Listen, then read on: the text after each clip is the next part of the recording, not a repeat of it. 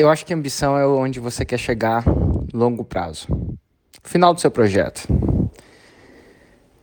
É, de alguma forma ou de outra, a expectativa ela tende a ser mais curto prazo que a ambição, naturalmente. Expectativa é hoje. Como é que foi seu dia? Tá aí, seu sabadão. Acima da sua expectativa ou abaixo da sua expectativa? Assim, não sei se eu falaria que o sabadão foi acima da sua ambição ou abaixo da sua ambição. Geralmente, se eu for perguntar sobre ambição, cara, quais são suas ambições? Aí você vai falar alguma coisa mais longo prazo. Expectativa mais curto prazo. Acho que é massa a gente ter ambições grandes. É, longo prazo grande. Mas as expectativas têm que ser pequenas. Por quê? Se sua expectativa de curto prazo for grande, você vai ficar insatisfeito. É basicamente isso.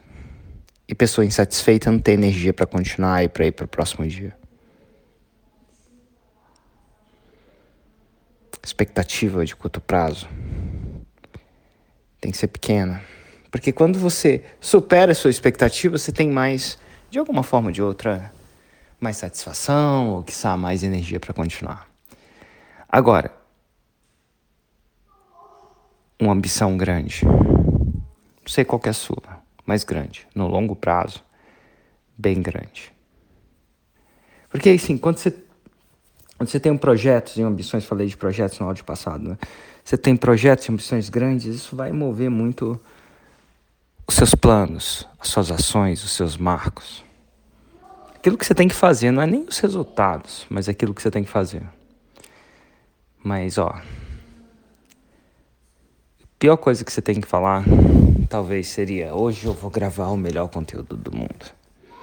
Talvez o melhor é: hoje eu vou dar meu melhor, mas pode ser que seja muito ruim. Porque se qualquer coisa que vier boa, vai te dar mais satisfação isso, isso no curto prazo. E mais satisfação faz você continuar.